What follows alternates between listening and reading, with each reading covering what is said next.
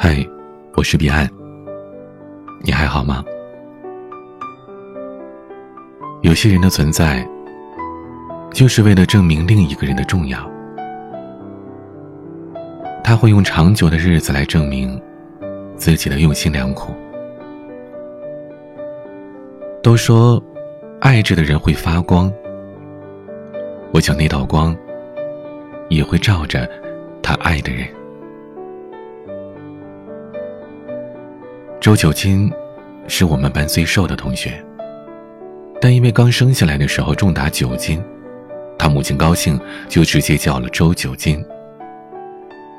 周九金和我是小学同学，刘小米是我的同桌。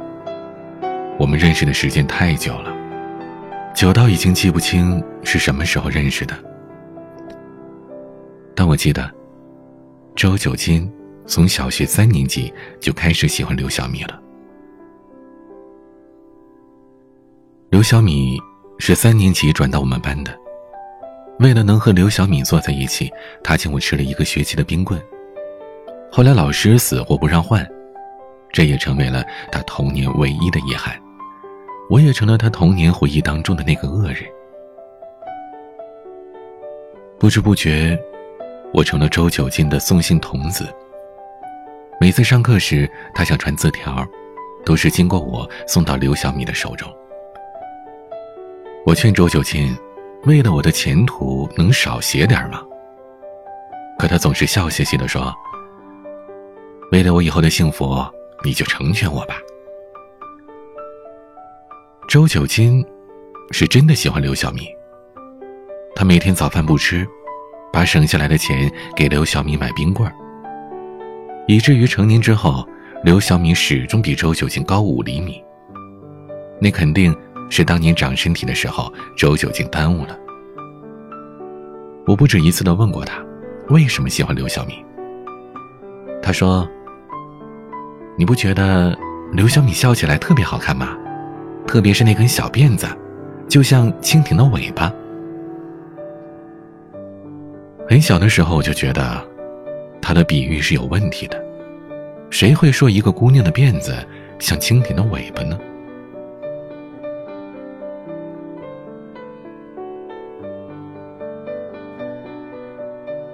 也难怪刘小米不太喜欢他，他太不会说话了。不过。因为周九金的不要脸，事情还是有了起色。只要有刘小米在的地方，就一定有周九金。时间久了，班里的同学一看见他们俩，就喊他们是九金小米。想想，其实还挺般配的，既是农家的一袋粮，又是秀恩爱的好名字。可所有的一切。都不妨碍刘小米不喜欢周九金。我很早就问过刘小米：“你为什么不喜欢周九金呢？”他的回答意味深长：“周九金哪儿都好，就是太张扬了，恨不得全世界的人都知道他喜欢我。”我说：“他可能就是希望全世界都知道你是他的。”刘小米撇撇嘴，没再说话。刘小米学习特别好，情商也高，也挺早熟的，每次都是班里的前几名。可周九金呢，永远都是吊车尾。但他好像都不担心。偶尔周九金也会打架，但打的都是喜欢刘小米的男生。日子就这么过着。周九金依然每天接送刘小米。上学的路上，永远都是周九金在说话，说一切能逗笑刘小米的话。后来每天早晨，周九金见了刘小米，都会说这么一句：“小米，小米，你看我是不是长高了点啊？我快赶上你了吧？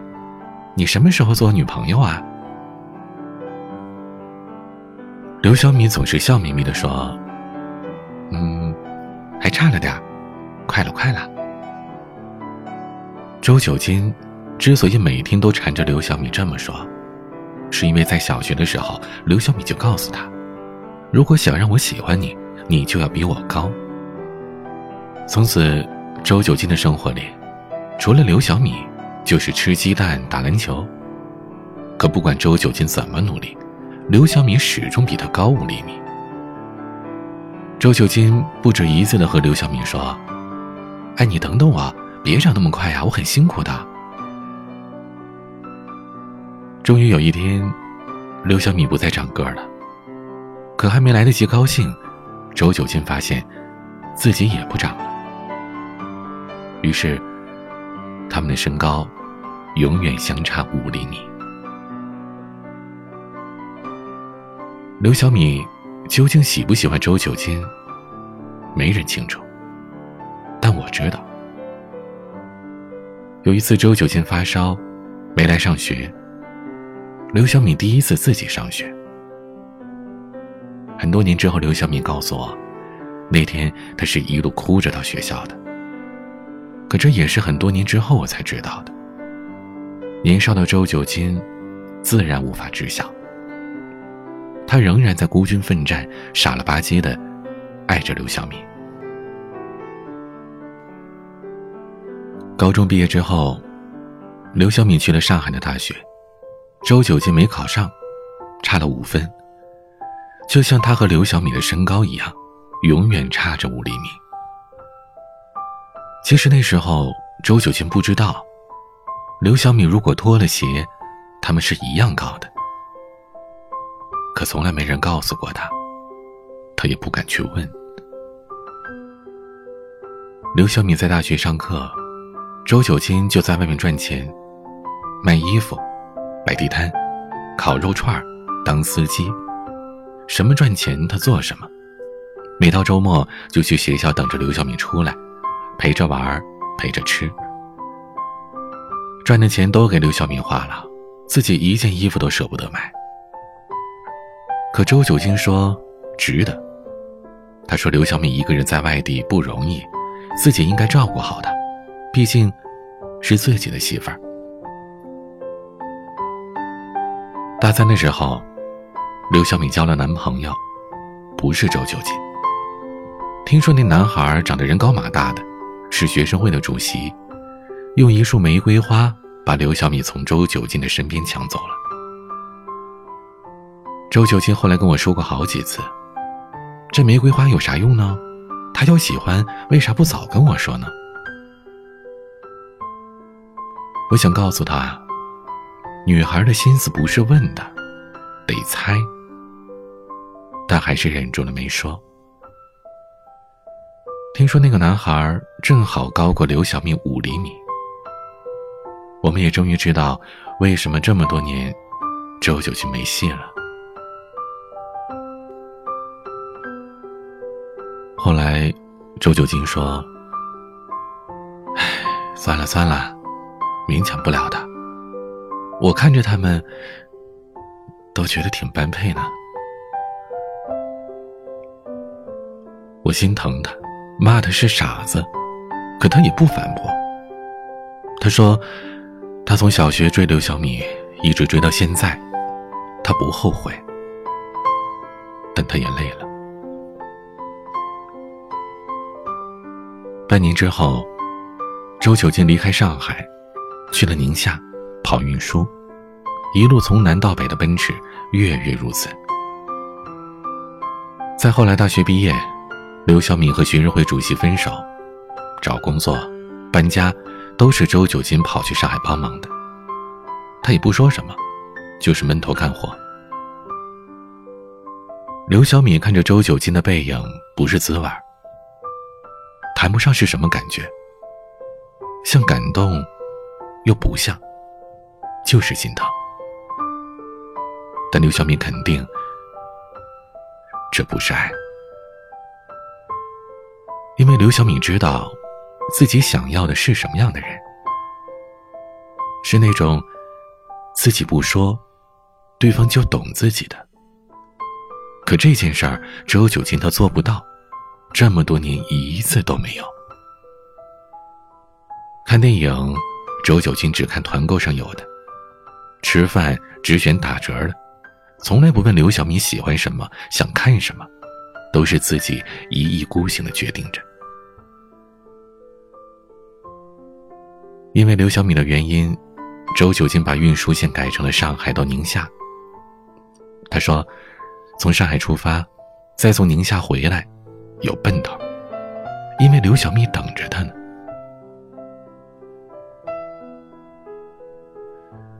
刘小蜜有一天晚上吃饭的时候，问周九金：“九金，你追我这么多年，不累吗？”“不累，就是你总不搭理我。”觉得有些委屈，那我下个月做你女朋友吧，你别委屈了。那为啥要下个月呀？下个月就是你追我整十三年了呀。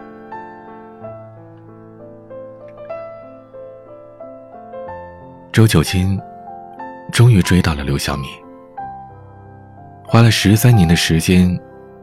跨越了他整个人生，虽然还要等下个月，但他也高兴。这么多年都等了，也不差这最后一哆嗦了。他们在一起的消息传开了，曾经的班级群都炸了锅。一个小学班，外加初中班，再加高中班，共同见证了周九金的一路辛苦。我们都觉得。爱情已经不值一提，但在周九金这里，一直都是那么干干净净，而且货真价实。周九金特别高兴，他想给刘小米好的生活，想把最好的给她。他给我打电话的时候，嗓门都提高了。他跟我说：“功夫不负有心人，你看。”我还是成功了吧？刘小米就是我媳妇儿。我说：“是啊，是啊，这么多年了，不是你的还能是谁的呀？什么时候办喜酒啊？班级里都等着随份子呢，都等了太久了。”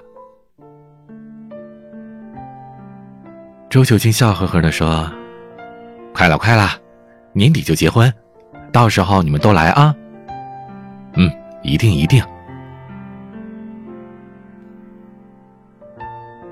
周九金是二零零九年冬天走的，宁夏回上海的高速，大雾，车祸，人当时就不行了。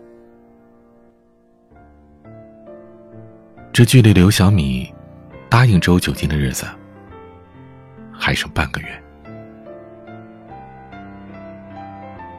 周九金的葬礼是回老家办的，大部分同学都回去了。葬礼那天，所有人都哭了。就在葬礼快结束的时候，刘小米来了。她散着头发，光着脚，手里拎着高跟鞋。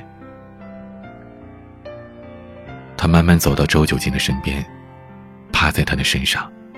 像哄着睡着的周九金一样，轻轻的说：“周九金，你看，我和你一样高了，我可以做你女朋友了。你快叫我名字呀，周九金，我是刘小米。”你快起来送我上学吧，我快迟到了。咱楼下旁边又开了新饭店了，快带我去啊！求求你了。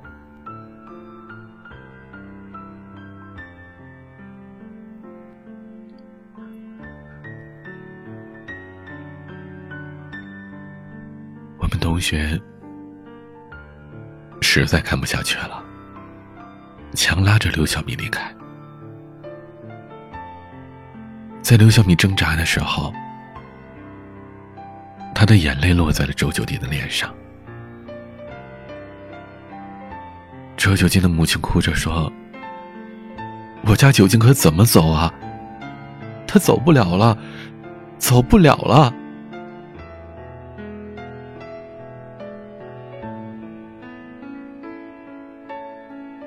后来我才知道，老人都说，人死了是不能让活着的人的眼泪碰到身体的，不然就无法轮回投胎，就得一直陪着掉眼泪的那个人。这个说法，我虽然不知道真假，我也没告诉刘小明，但我相信。周九金肯定是不想走的，他是多想一直陪着刘小米啊！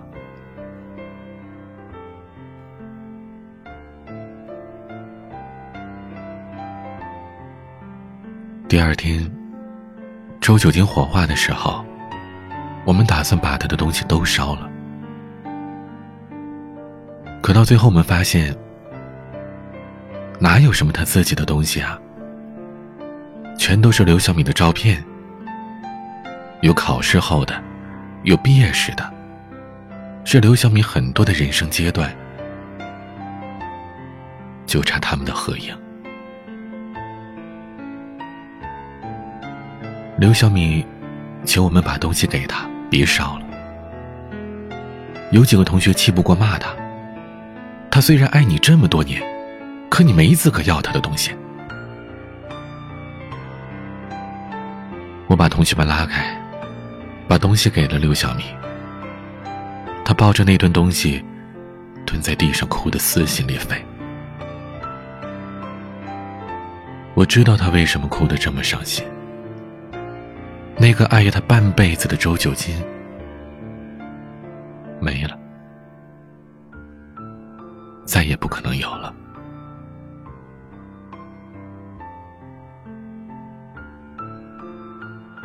从那以后，我再也没见过刘小米。有人说他回上海了，也有人说他去了宁夏。总之，就是没再安稳过。我不知道没了酒精的小米会不会习惯，但我也相信，过去这么久了，他应该知道酒精。确实是用了一生去爱他。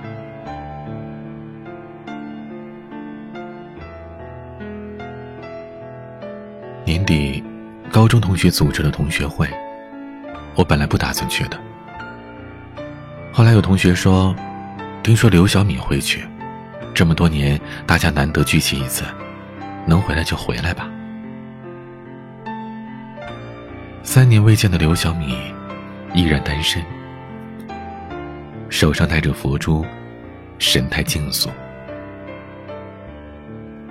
我问他：“你这是信佛了？”刘小米点了点头。他说：“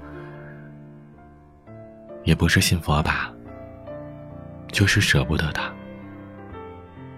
想让自己静一些，也想知道人生在世。”到底是为了什么？你就打算一直这么单着吗？我没办法爱上别人了，我欠周九金的，一辈子都不够还。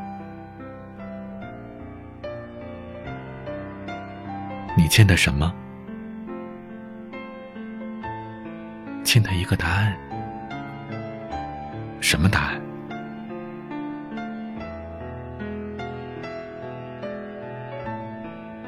周九金笑嘻嘻的问着刘小米：“小米，小米，你看我是不是长高了点儿？我快赶上你了吧？你什么时候做我女朋友啊？”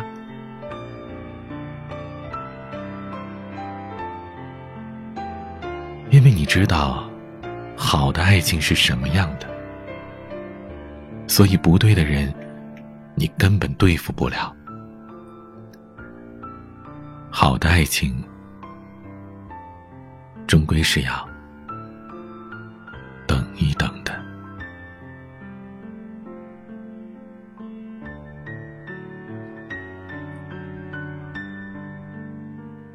在生命当中，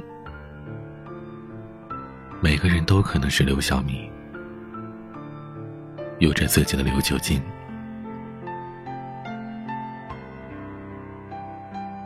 未必是爱情，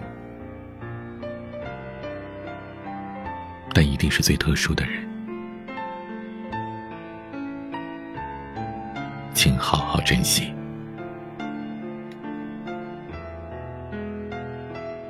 如果喜欢我的节目，请点击专辑上方的订阅，每晚更新，你都可以第一时间听到。如果想要倾诉你的故事，欢迎添加我的微信，彼岸幺五零八幺七，彼岸拼音的全拼加数字幺五零八幺七，或者关注微博 DJ 彼岸。每个夜晚都用声音陪伴你，我是彼岸，晚安。我穿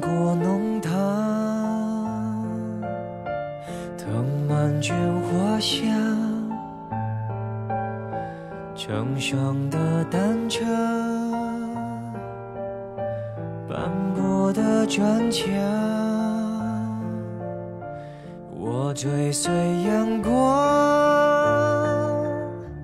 却背对天堂。孤独像怪兽，没形状，悄悄耳语最恶意的真相。风吹呀吹呀，吹起单薄的衣裳。来说吧说吧，说你为我藏了一颗糖。见星光，无妨，你就是我暗夜里的太阳。青春像孩子们。捉迷藏，迷失的我留在现场，牵着我的手，牵着你的手，带我走，趁着无常没登场，逆流而上，淹没了时光，我们也不过是在。教室睡过头，笑说着梦太荒唐。